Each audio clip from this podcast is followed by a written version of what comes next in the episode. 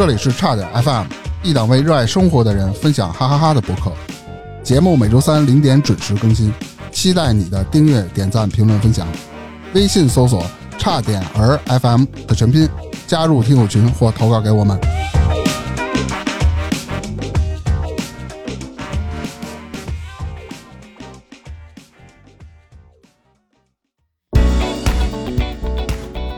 大家好，我是大明。我是火大克之前我们讲的那个密尔沃基怪物，啊，直接许给大家了。这期主要给大家讲开膛手杰克。这期我们请来了一位老哥，哎，是专业陪聊，啊，是吗这？叫泰哥，咱们欢迎一下欢迎泰哥。谢谢谢谢，大家好。啊。嗯好，据大明说啊，泰哥这个知识储备特别特别丰厚，对，我觉得这可能是我们电台有史以来来的嘉宾知识储备量最高的一位。恰巧他就不知道这个开膛手杰克，你知道那？那那就 那那今儿聊的挺好，我觉得。啊，对对对，有可能他不会说话啊。行，那不行，我逼着泰哥也得说啊啊，对行行，那就开玩笑啊，咱们就直接开讲啊，咱也不说那么乱七八糟的。我先给大家简单介绍一下，这开膛手杰克呢，是一八八八年的八月七日到十一月九日期间，啊，在英国伦敦东区白教堂一带，以残忍手法连续杀害五名妓女的凶手所冠的这个化名哎呦，真官方你这介绍，啊，因为 因为之前讲的一些变态杀人犯，动辄就杀十几个人，嗯二十多个、三十多个，那为什么开膛手只杀了四五个人？嗯，为什么这么有名呢？你给讲讲。咱们再下文儿 不是，原来那几个呀，讲过的那几个都是离着现代生活比较近的，都近代的。嗯，这个稍微远一点儿，一百多年前，我没赶上，没准大明儿赶上了，所以今儿让大明儿给大家聊聊到底是怎么回事儿。行啊，这个开膛手啊，杰克他在犯案期间呢，多次呢寄信到警察局，这是第一个人就是这么干的。嗯干？嘛呢？跟警察挑衅，说你抓不着我。就跟警察递葛是吧？，对，递葛啊，其大胆的这种犯案手法呢，在经媒体这么一渲染，媒体不是好这个吗？嗯引起了当时英国社会的恐慌。至今呢，他依然是欧美文化中最恶名昭彰的杀人凶手之一。嗯，而且我记得有一点，就是这哥们儿啊，到现在到了也不知道是谁。对，是的，都有很多的嫌疑人，哎得有个四五十个吧。但是今天咱不说那么多嫌疑人，啊，我以为你四五十个都要说呢。那不可能。然后再说这个杰克啊，可以称是世界上最恶名昭彰的这种连续杀人犯嘛。他犯案后啊，会将受害者的内脏，哎，就给挖出来，嗯每次都是割喉，还会将啊其面部捣烂，啊，就是拿刀给你划了，给你戳了是啊。虽然案件啊距今已经上百年，但是有关该起案件的书籍以相关的研究从未被间断。由于缺乏证据，真凶的身份呢，以真实犯案的原因呢，仍是众说纷纭。这开膛手杰克的身影呢，却通过媒体、摇滚乐、玩具等物品不断出现在当今的流行文化之中。嗯，因为他是个谜嘛，对有了谜，这个老百姓就都觉得它神秘，对觉得有噱头，所以他按照这个做了好多周边，是吧？对，电影、电视剧、动漫引用的太多了，因为它这个一直是一个悬案嘛。咱先介绍一下背景啊。嗯，背景，之前说这个方案在这个什么白教堂地区嘛，嗯杰克他犯案的地点呢，都集中在这个伦敦区的白教堂附近。嗯为什么都集中在这儿呢？这个是当时啊英国著名的移民的集散地。嗯，就类似于这么一个贫民窟或者么一地儿，对对对，脏乱差。对来自俄罗斯或东欧的数万移民的一个定居都在这儿。那些移民呢，都是收入微薄，也没什么钱，都生活游走在社会最底层的。都是玩微博的这个移民是吧？然后在当时街头呢，流落着哎无家可归的流氓与站街的妓女，收入都微薄了，他还能嫖去是吗？那得解决啊，是吧？哦，也行。啊、虽然伦敦警察厅呢于一八二九年呢建立了全市的一个巡逻网，但由于警力的严重不足，所以呢也就无法负担每晚数万的妓女出没的这个东区的不是，他是这样，警力啊不足，他干嘛？他保护这个有钱人，就跟印度啊那些地方，他他他照顾有钱人的地方嘛，看多。像这种地儿本来它就乱，然后这个犯罪率又高，所以他也爱搭不搭，有那么一个半个的跟那儿走走，过个场就完了。他不太把警力啊往这儿放，大概是这么个状态。然后呢，地区背景还有这个其他我都介绍完了，对吧？那么咱们就直奔这个案件了啊。首案是发生在什么时候呢？一八八八年的八月七日，在白教堂的东区发现了一名女子的尸体，死者呢是中年妓女玛莎。这玛莎呢身中了三十九刀，其中啊有九刀划过了咽喉。啊，我以为其中九刀你给的呢。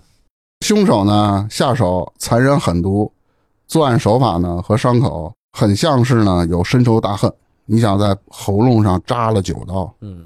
同年的八月三十一日的凌晨三点四十五分，另一位四十三岁的妓女玛丽被发现呢，也死在了白教堂附近的巴克路。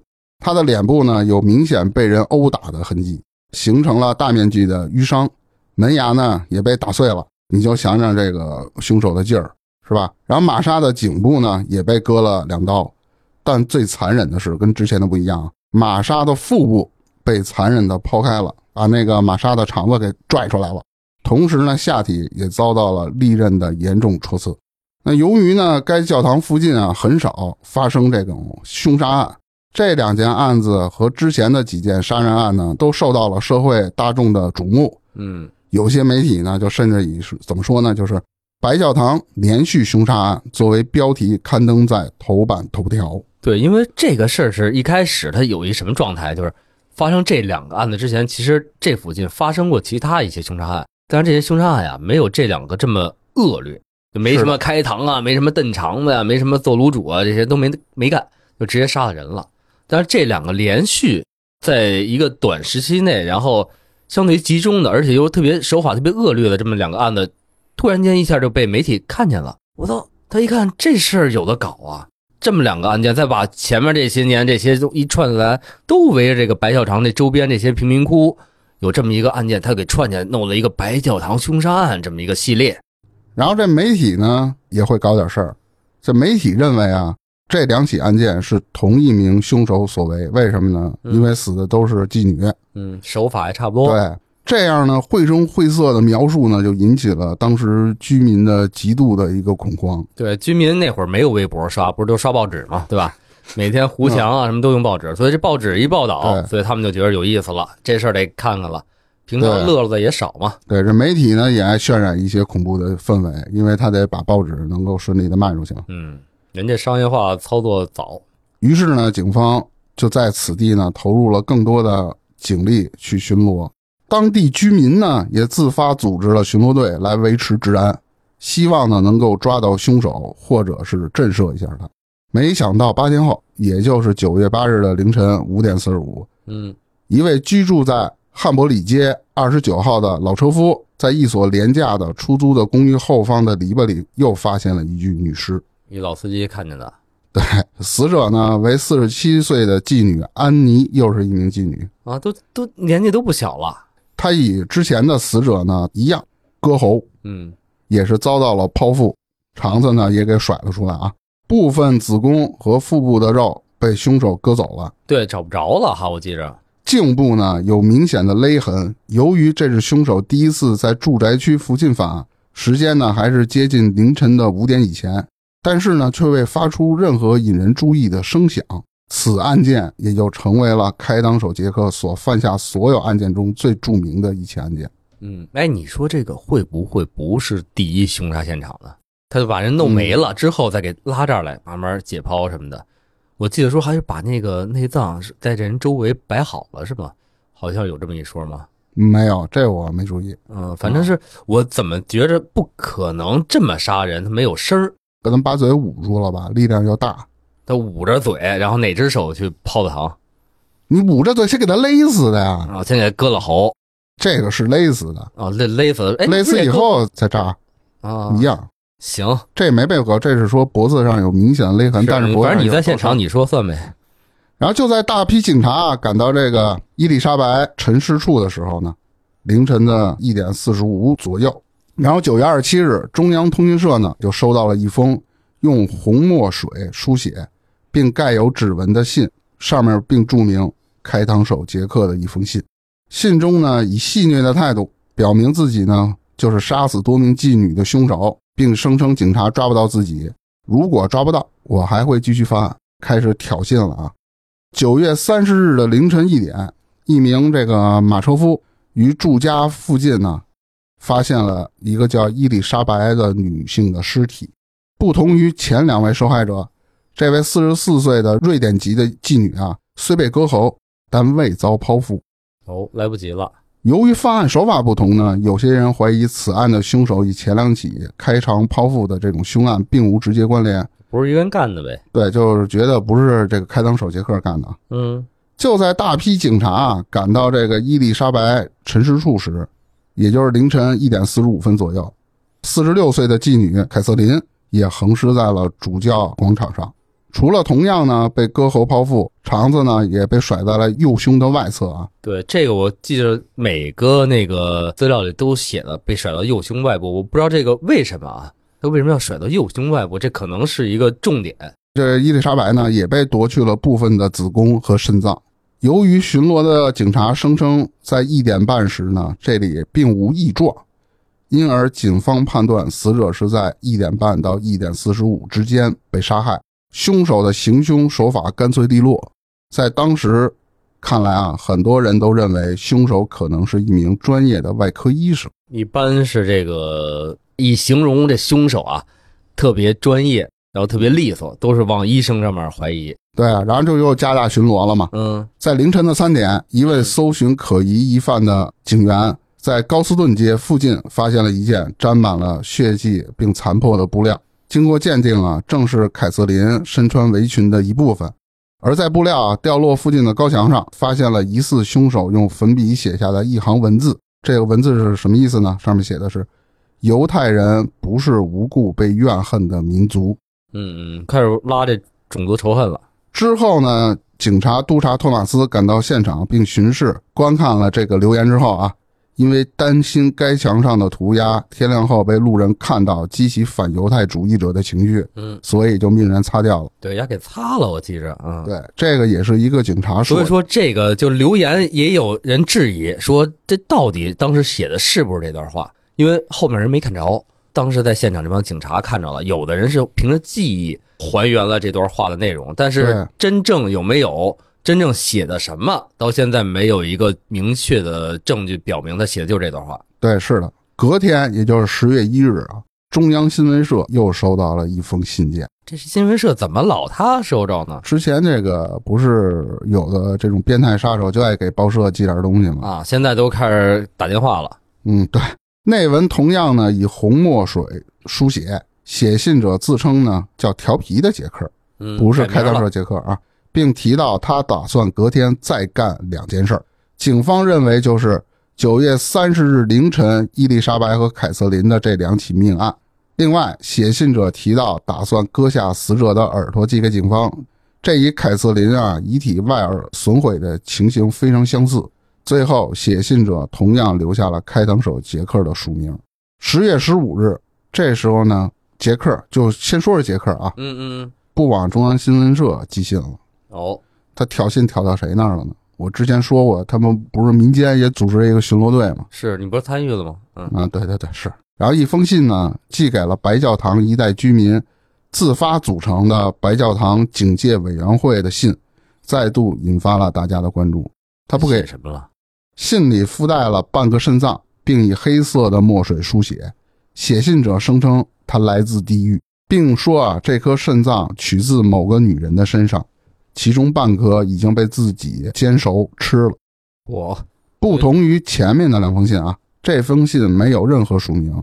比起前两封信，此信是由凶手亲自书写的可能性最大。这是警方的一个判断，因为他有那个实际的东西在里面，是吧？对。啊，接着啊，十一月九日，一位多塞街的房东和他的助手呢，到玛丽简·凯利的房间收取拖欠六个星期的房租啊。嗯。助手一一敲门，也没人应。那我就看看呗，在电影里，老外一敲门没人应，就耗八个窗户，是吧？这老外就好气儿。对，结果呢，这个助手通过卧室的窗户看到了二十五岁妓女玛丽简·凯利惨死在床上。这不对啊，这怎么年轻了？这回怎么四十多岁的？哎，杀没了。之前都是在外面作案，这次跑到屋子里了。嗯，后来警察到了以后呢，发现了玛丽简·凯利呢全身赤裸，颈部呢同样有勒痕，胸部和腹部被剖开，心脏也就被凶手取走了，嗯，脸部、耳鼻和胸前的乳房也被割了。是胸后面好像没有乳房。一位邻居呢宣称，昨天晚上的八点半就看到了这个凯莉呢，其实还活着。不过呢，这位邻居对凯莉的长相的描述呢不太相符。另外呢，有位邻居也声称说，当天凌晨四点时有听到一声凄惨女性的尖叫声。但可以确定的是，尸体发现前的晚上的十点，凯利曾出现在酒吧里，就是前一天嘛。这时间线特别混乱哈，到底是不是他也不知道。是不是谁？凯利呀、因为邻居都觉得这人跟那个死人不一样，怎么不是警察。啊？邻居他说他见到凯莉了，嗯，警察说你起凯莉长什么样？你给我描述描述呗。是啊，一描述发现跟这个真实的凯莉的相貌有有点差别啊，长跟大明似的可能就是看错了啊。巡逻的老太太戴红箍的，那谁知道？是亚洲裔，嗯嗯。然后这玛丽姐命案后呢，开膛手杰克就销声匿迹。之后，伦敦呢也再未出现类似的手法和命案。媒体呢对该起连环杀人案的兴趣呢也逐渐淡去了，但警方动员了大批人力，却迟迟无法侦破案件，嗯，也就受到了包括维多利亚女王在内的英国各界人士的批评，进而导致了警界高层的异动，就给你撤了。然后，一八九二年，警方宣布停止侦办白教堂连续凶杀案。就不了了之了呗。就摆烂呗，反正我也破不了，拉倒。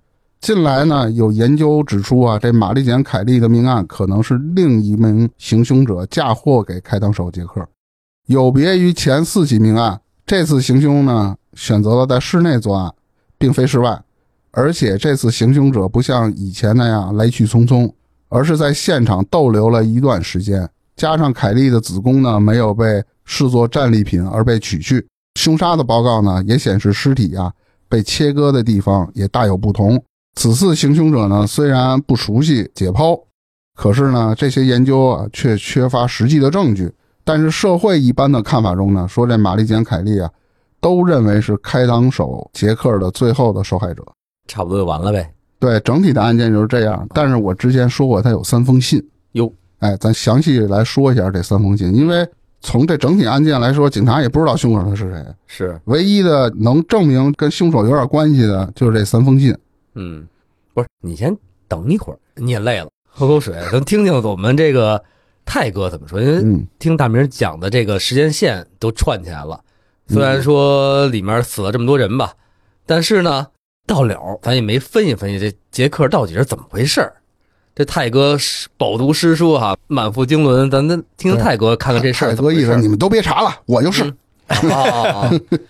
我我我觉得几个问题啊，第一个问题呢是年龄比较集中，哎，四十多哎岁，四十多岁，但是那第五起呢，这个又特别年轻，一下就跳到二十多岁哎，对对对，而且呢，作案地点和发现的位置呢，可能也跟前几起的那个环境的形式也不一样。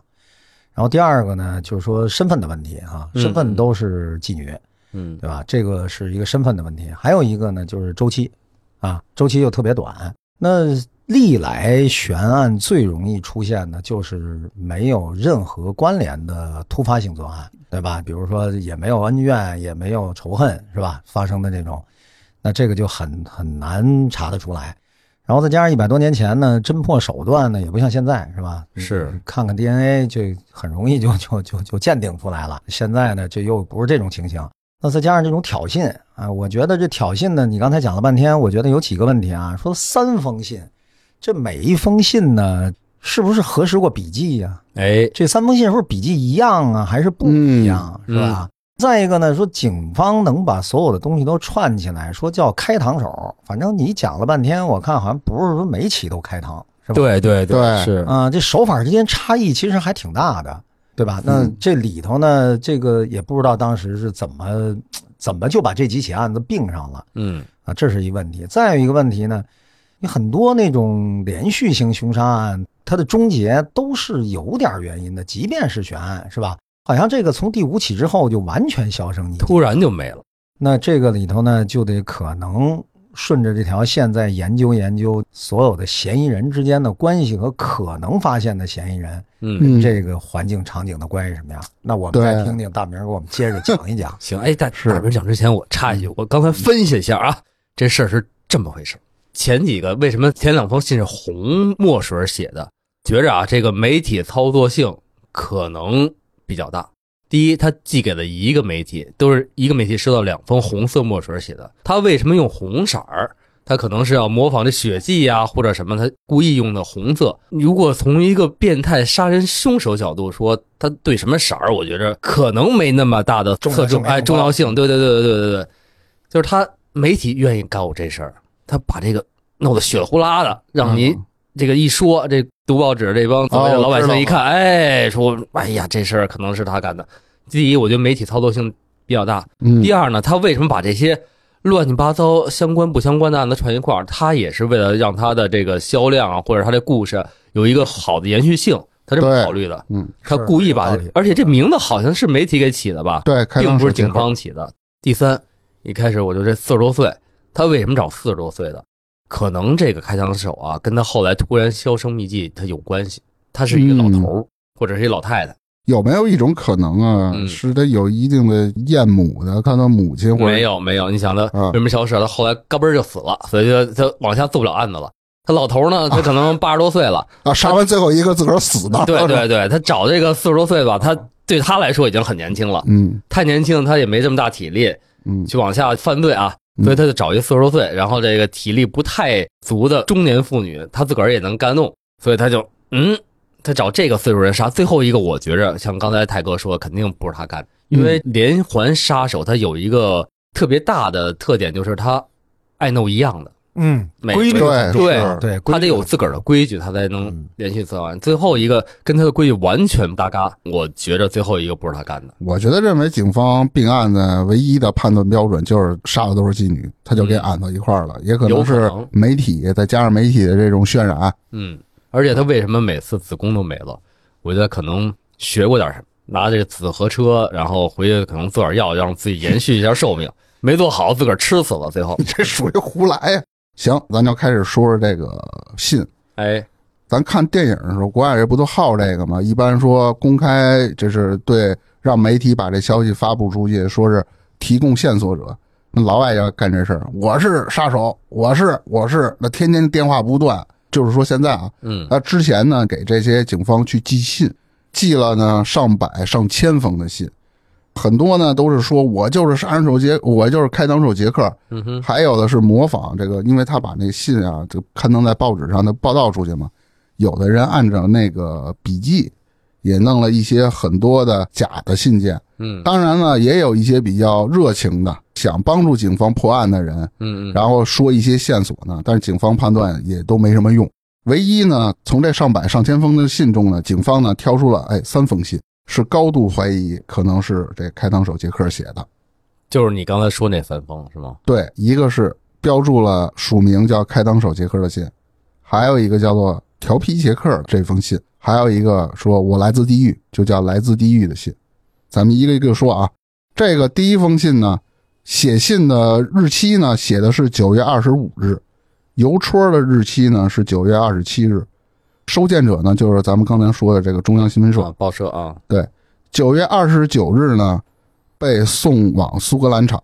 刚开始啊，这封信被认为呢是个骗局，但受害者被发现有只耳朵的部分被割掉时，恰巧信中呢也提到了割走女士们的耳朵。哦，这么着就觉得真的了。哎，也就证实了该信为骗局的几率是非常低的。嗯警方呢于十月一日公布了这封信，希望有人呢能认得信里的笔迹，但徒劳无功谁认识福。尔摩斯又不是真的，这那比如家里的邻居什么的，可能你说就是撒网呗，他也没什么办法了，对吧？嗯那会儿侦破这东西，笔记算是一个，对，是也没有的一个手段。途径。嗯，哎，你给我们解释解释这个为什么叫苏格兰场啊？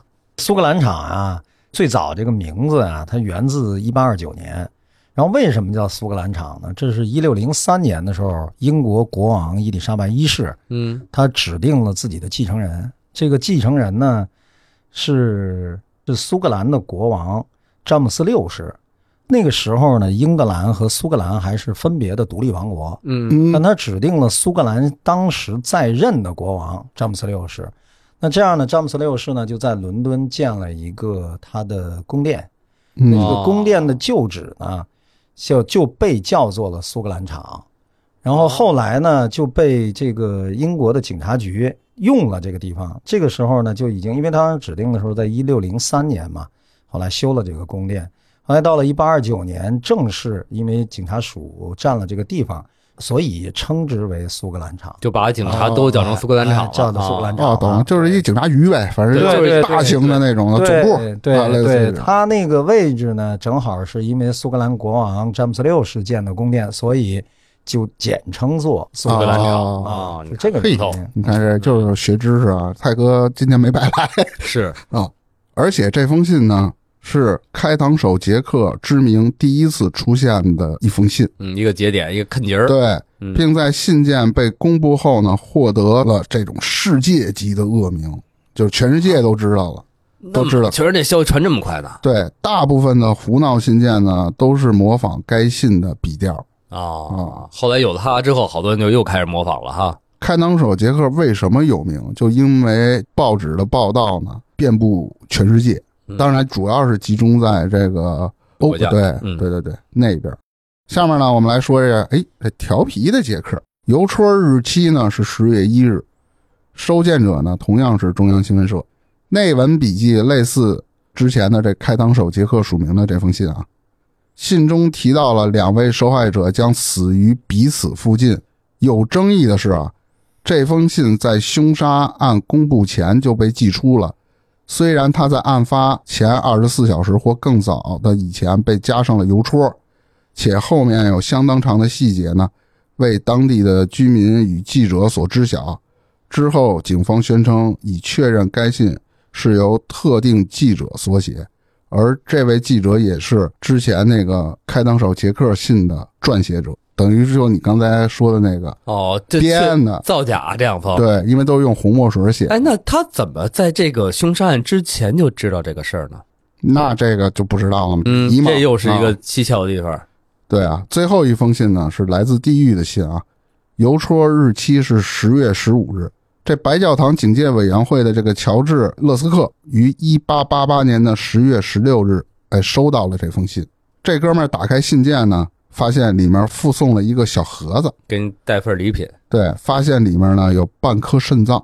之后呢，这个医生就说啊，确定了，说这是人类的肾脏，而另一颗肾脏呢，说是被凶手取走嘛。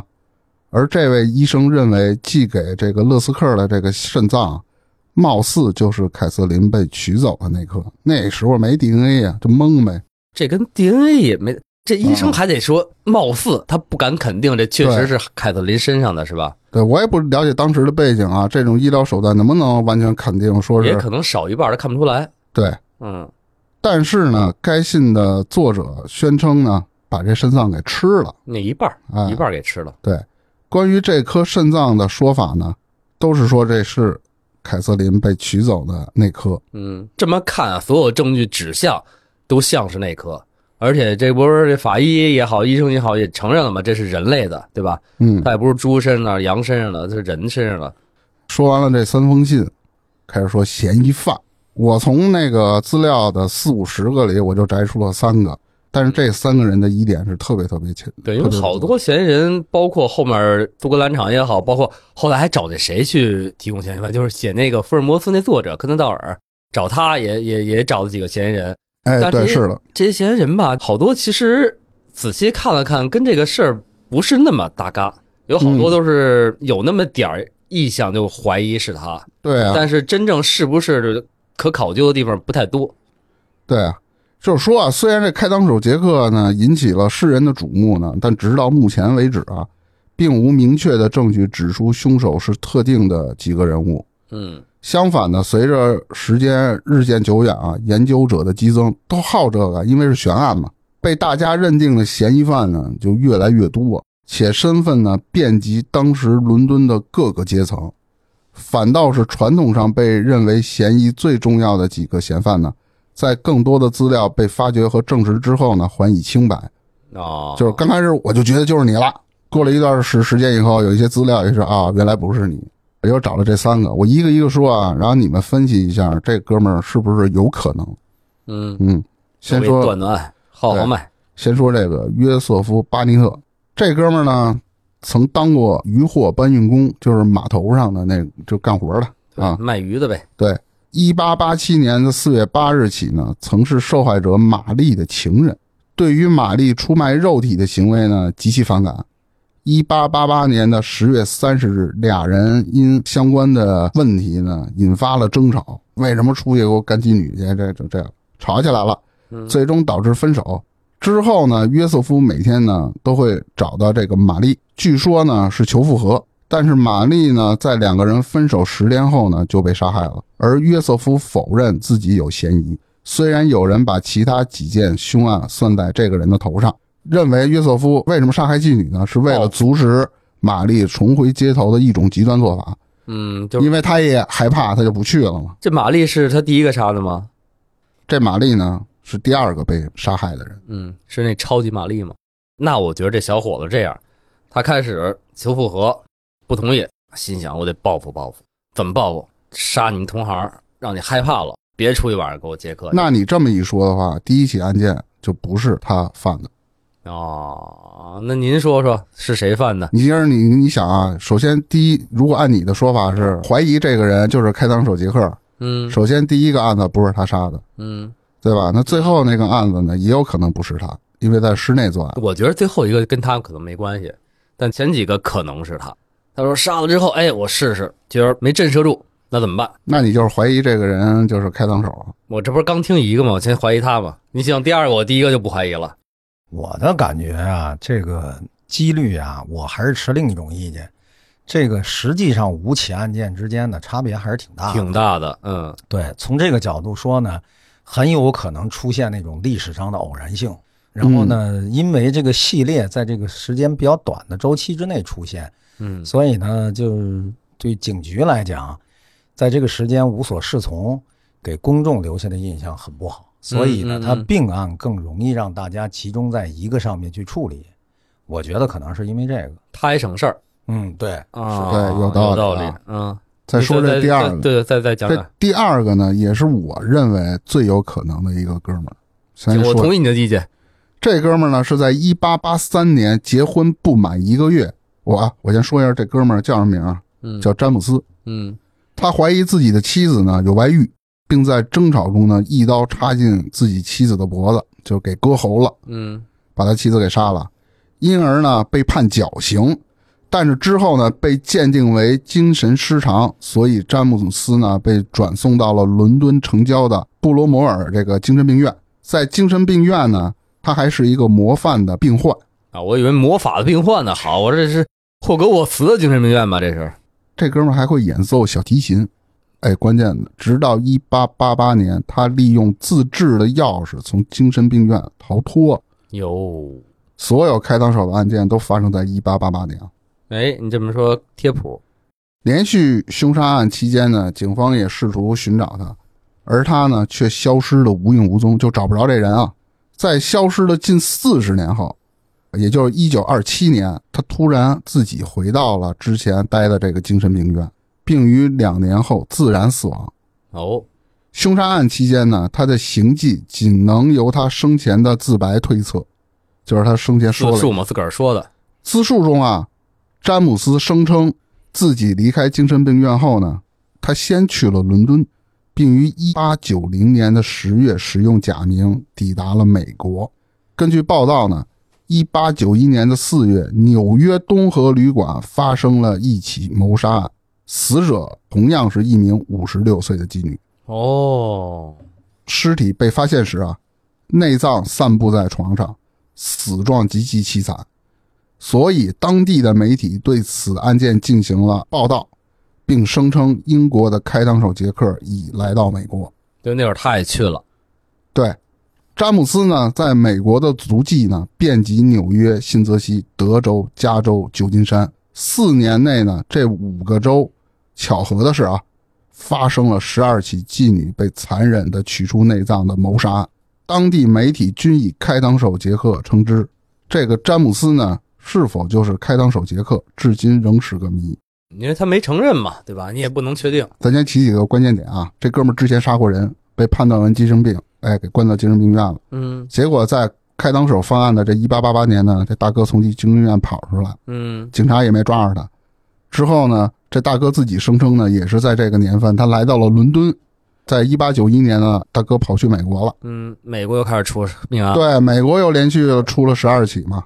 哎，但是美国命案出的时候，他这个手法呀，这个这个利索度啊，跟这个英国的有没有说相不相似？死的都是妓女，嗯而且被残忍的取出了内脏。对我说那个利索度，就是这个开始不是说形容他是可能是外科医生吗？肯定他手法比较干净利索脆。但是美国这个只是取出内脏，形容了啊，也被开膛了，是不是干净利索脆？那谁谁知道？这我资料里没写呀，大哥。那是资料问题，不是你的问题。嗯，你从这几个点来判断呢，它的可能性是最大的。是这么看，是嫌疑性是有的。对，那么泰哥好像有话要有说。对你这个呀，我是觉得从第一起就是你讲的这三个嫌疑人啊，都不是第一起了啊。我觉得三个嫌疑人看啊，第一个问题呢，你还是受了并案处理思路的影响，所以呢，你就把你的整个关注点呢都转移到了说谁去开膛了，哎，谁把内脏取出来了，谁又延续这个方式，以相同的作案手段执行了这件事儿。但是呢，就我还是持我的观点，我觉得你开脑洞的更广阔的去思考一下，我认为很可能这五个案件都不是一个人干的，哎，都是外星人干的。对，就都不是一人干的，更接近所谓的这五起病案来说，我觉得有点牵强附会，都是采用了后来你发现你现在介绍的第二个嫌疑人他所遇到的这个问题，对吧？他这个在美国也犯案了，这是被确定的，对吧？然后他又在相同的并案时间里面又在英国出现过，又没有太多的这个证据证明他没有做这件事儿，嗯。啊，所以呢，从并案的角度应该支持这个这个这个选择，是吧？嗯，对，嗯，但是呢，从案件本身来看，我感觉还是没那么大说服力。哦，哎，突然让我茅塞顿开啊！嗯，你想啊，之前的这开膛手杰克都是这报社给取的名儿，嗯。然后在伦敦把这个因为死的都是妓女并案了，还嗯真没准儿就是各杀各。的。有可能。在犯罪学上有一种说法，就是有人爱模仿，嗯，就是当一个案件著名了之后，好多人去从众心理，他照着这个方法去同样杀人，他整个把名字都归到这个整个被未知的这个这个嫌疑人身身上，但其实有可能都是模仿作案。我的想法里，第一起案件和第二起案件看似我觉得是一个人，嗯第三四起因为是死了两个妓女嘛，都在彼此的附近，嗯，而且是第二封信上也提到了，这哥们儿说我准备再杀两个人，这两个人会死在彼此的附近。嗯我觉得这三四的这两个人呢，有可能是模仿作案。第五个呢，可能就是因为吵架什么乱七八糟的，或者怎么着，因为什么跟这杰克也没什么关系。嗯第一起是戳喉嘛，没被剖腹，嗯，但第二起是也戳喉了，把这个腹部给剖开了。抛开了，有可能第一起是凶手的第一次作案，他比较紧张，嗯不熟，对，不太熟流程还没掌握。对，弄死就赶紧走了。第二次呢，他觉得哎，警方也没怎么着，那我再弄死一个呗。嗯然后随着这事件的扩大，他感觉自己可能哟我在作案，我有点搂不住了。但是你看第二个人没有，有一个特别逗的一个点，就是他一八八几年作案的时候找四十多岁的，然后后来把四十多岁在英国干完之后，他去了美国，这个一九几几年了，然后他这个年龄层他也提升了，开始找五十多岁的了。嗯，他是不是跟你八十多岁那老头儿我刚才说那差不多？然后哎，四十多岁他弄不动了，开始找五十多岁的，然后在那儿开始杀五十多岁。那个后来那个美国那几起都是五十多岁的那受害人那没说，哦，只是第一个说这五十六岁的妓女死了嘛。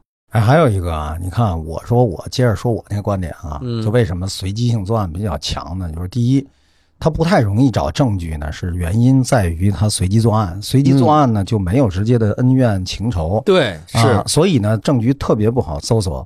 那基本上警察判案呢都是会看，比如说 A 和 B 啊有有有关系，连带是吧？哎，对，有这个结怨了，然后顺着这个角度，一般都是顺这角度查，但他其实是花了好长时间查过的，应该是没找到直接的证据或者直接锁定嫌疑人的，对吧？对对对，那我们再说最早开始大明介绍这个，他是正好在一个贫民区，这贫民区呢，大家收入都比较低。那妓女相对来讲，我觉得有可能是收入比较高的阶层。啊啊，然后呢，有没有可能性因为劫财？那你说近些年、近几十年以来，是吧？甭管是国际的还是国内的，那出现过类似这样情形的呢，很多杀害妓女是吧？杀害这种从业者的，大部分都是临时性起意和劫财的。嗯他认为他身上有钱，对吧？他去作案了，作完案以后发现其实可能也没劫着钱，对吧？是是也有可能劫着。但这种临时性作案会导致这种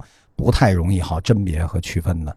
我觉得这是我的观点啊，就所以我觉得他有可能没那么巧，正好是一个人干的。嗯，我来顺着这个泰哥这观点说啊，嗯我不太认同他说的这种是劫财，有可能第一起是我咣咣咣嗯钱没抢着，妈的我就捅你，往脖子上捅几刀走了。嗯嗯但第二起又没劫着财，我总不至于给你剖腹吧？我还跟那儿抛，然后我还把你的东西给你取走。对呀、那所以我才说这观点就是，那有可能第一起像你说的是劫财，对吧？嗯那可能第二起他就是情杀了，或者是随机性作案啊，或者是啊有怨气要通过一种方式表达。那嗯所以我我说那观点就是我不太支持他是一一个个人人干的。对，啊，就每个人的初衷是不一样的。对嗯，可能是都各干各的嘛。哎啊，再说下一个人啊，就还有一个呢哈，对，这哥们儿呢叫雅各布，然后这哥们儿身高呢是一米七四，牛，职业呢为屠夫，嗯，符合当时的警方啊。对这个凶手描述的这个啊、概念，是对，说行凶者可能是个屠夫或者是个外科医生。嗯。同时呢，这哥们儿是犹太裔商人。伊丽莎白的这个谋杀案中呢，发现他那块布料围裙不掉了一个布料吗？嗯，附近的墙上呢，不是有一个写了一个关于犹太人的没字儿话吗？啊，然后写的是什么犹太民族是不该被憎恨的。对对对，是是这个后来报道出来那行字儿，恰巧他又是一个犹太裔商人，他又是一个屠夫，那可能就是猜测他粉笔写的这个字是不是就是他写的呀？这哥们儿呢，他肉铺搬过家，因为他是屠夫嘛。但是呢，这两家店铺所在的大街都属于白教堂区，嗯并且呢，正是谋杀区域的中心地带。恰巧呢，这雅各布呢也是死于了梅毒感染。哦，如果呢，他是从妓女那里哎被感染的这种梅毒，他就有这种报复妓女的心理对，这叫怎么说来着？这个这个这个叫作案动机。啊，发现他是死于梅毒，但也我都染病了。让你们都不好过。那会儿白教堂地区大家爱吃这下水，所以是开膛破肚，把那个好东西紫河车什么的拿走卖去。他那会儿应该不懂这个吧？操，嗯，对，学的学艺不精。这紫河车是中医的说法吗？是是是是，啊，老外他也懂中医是吧？挺牛逼的啊中医。没准人看过什么书呢，嗯不好说。然后这三个嫌疑凶手说完了，反正我更觉得是第二个。从他这个整体的事件描述的来看啊，但是我觉得其实也不是说他连续杀了多少个，可能也就是各干各的。恰巧由于媒体的渲染，把这并案了。嗯，主要是媒体在里面起的一个最不好的作用是，他把这些这个特定区域里出现这些所有案件，他给往一块儿说，嗯这个就是一个引导作用，大家都会这么认为。包括咱今天聊这些东西也是，都是往一块儿去聊这个案子。虽然他手法有相似，但又不能说完全雷同、完全一样，所以呢，很难确定到现在说是完全是一个凶手干的这些事儿。然后除了这三个嫌疑犯呢，是警方认为的嘛？但是民间呢还有很多其他的推论，就是之前我忘了是谁说的了，说柯南道尔，我说的，对，他也提出了理论，但是他的理论就比比较不一样了。他认为开膛手杰克是一名女性凶手扮成的，哎，是人家写侦探小说什么的，是吧？嗯人这种看法有自己独到的对。该理论的支持者呢，相信该名女性的凶手的工作呢是接生员，嗯她能在不引起注意和嫌疑的情况下，身穿着染血的这种衣服，而且呢，比男人更容易获得受害者的信任。嗯，有道理。这个理论认定符合描述的一个嫌疑犯呢是玛丽·皮尔斯，嗯他在一八九零年十月间杀害情人的妻子与小孩，就把哦，情人、他杀过人是吧？对，但是是一八九零年了，那是一八八八年之后的两年了。虽然没有征兆呢显示他曾当过接生员，但是在二零一零年呢，关于这开膛手杰克的最新研究结果中否定了开膛者为女性的可能。二零一零年才否定，但你看一百多年之后才开始啊说人家没有，那有什么？我觉得当时可能柯南道尔这种名气吧，这方面的人可能信他的人就多了，因为他专门写这种东西的嘛。对，你看那个他小说里的所谓他这些侦探手法，也是当年跳出真正办案过程之中这些手法以外，他想的一些，比如通过足迹、什么泥迹、烟草的这些痕迹等等等等。所以我觉得他既然能怀疑到这个方向呢，不能说完全没有道理，但是他又没办法佐证他这个提出这个凶手的真实性。还有一个其他理论中提到了，说目标最大的嫌疑人被认定为谁呢？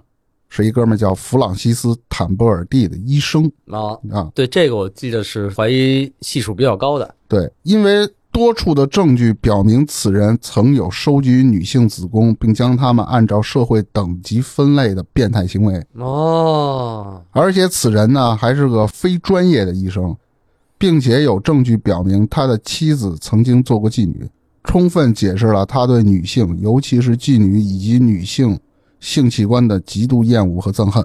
那为什么把他后来排除出去了？没有逮他呢？听我说，并且啊，字迹啊，专家通过分析认为，最有可能是杰克真实笔记的书信，就是上面那黑黑墨水写那个，啊，具体什么现在谁也不知道嗯。那具体那可能就是他们猜的呗，可能认为这封信就是杰克写的，恰巧他的笔记跟这个比较像嘛。不过研究者仍然没有直接证据，目前呢还在取证调查。没没戏了，这都一百多年了。嗯，对那整体呢，信件包括嫌疑人也都说了，大家也都分析了。那其实各有各的道理，各有各的看法。嗯反正这至今是一个悬案。嗯，咱们再说说这个开膛手给这个社会带来的一些影响在哪儿。这开膛手杰克呢，标志着英国现代生活中一个重要的转折点。啊虽然不清楚谁是第一连环杀手，但是呢，开膛手杰克却是第一位创造全球媒体报道凶案的狂潮的这么一个杀手，最终促使开膛手啊获得了前所未有的知名度。加上怀疑的人众多，却没有确凿的证据，作案手法呢又变态和残忍，再加上媒体的生动的描述啊和人们的口口相传，于是呢便创造出了一个阴魂不散的恐怖的传说。另外呢，这开膛手杰克呢已成为许多小说里出现的象征性的人物，而开膛手呢在大众文化中也以另一种形式出现，也不是一种吧，多种啊。咱们之前提到了什么书籍了、音乐创作了、玩具、电影、电视剧、动画、动漫、游戏等等等等，全都罗列罗列，都有哪些？先说书籍啊，《百年杀人重演》，哎，里面就说的是开膛手嘛。还有一个书叫做《开膛手杰克的结案报告哦》，啊，《黑暗之境》系列也提到了。还有一个叫定稿《开膛手杰克的独白》，就很多的小说啊和这个都引用了他，嗯嗯，或者是我就专门写他。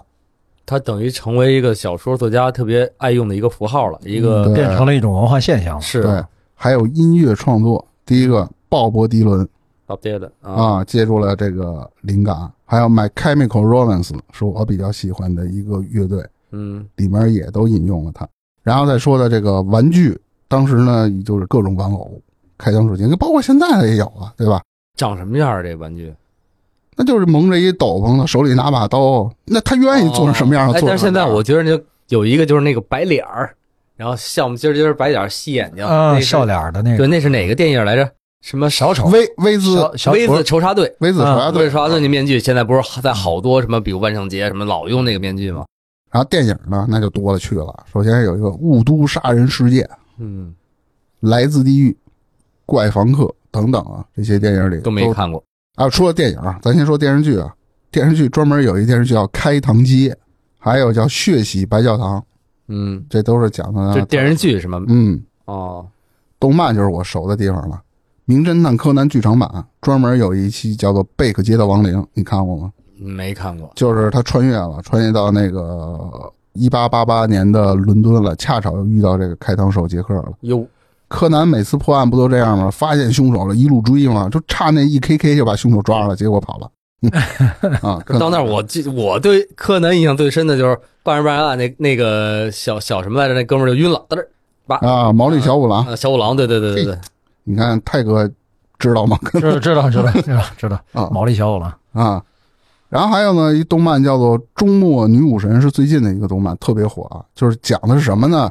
人类阵营选出是十三个人吧，神明选出十三个人，两波 PK 啊，PK。然后呢，如果神明获胜的话，就把人类屠了；啊，如果人类获胜的话呢，神明说：“那我就不杀你。”里面是什么雷神啦，什么宙斯了，嗯，这个。然后那人怎么打得过这些呢？呢？他是提到了叫女武神，女武神会变成一种兵器附在这个凡人的身上，他就拥有了神的力量，知道在兵器上面我是不吃亏的，啊，懂吗？里面有哈迪斯，什么太阳神，呃，人类阵营吕布、亚当，啊然后日本的剑客，反正特别多。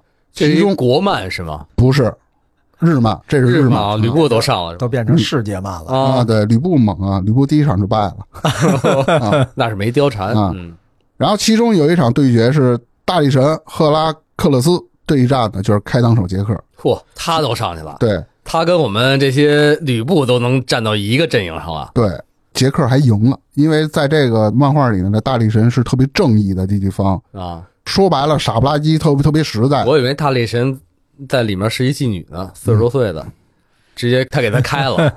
你这容易招骂，大哥。然后这杰克呢，就是使各种计谋，最终呢是把这个大力神就给杀了。哦，他把人忽悠了。你看这阴暗还是有阴暗的价值的。有有有有有，对对对往往这个正义人士都干不过这个。具体的我忘了，好像还给这黑膛手杰克来了一个洗白，好像是啊，嗯我我具体记不清了。开膛手，开膛手，啊，对对，开膛手，我说错了。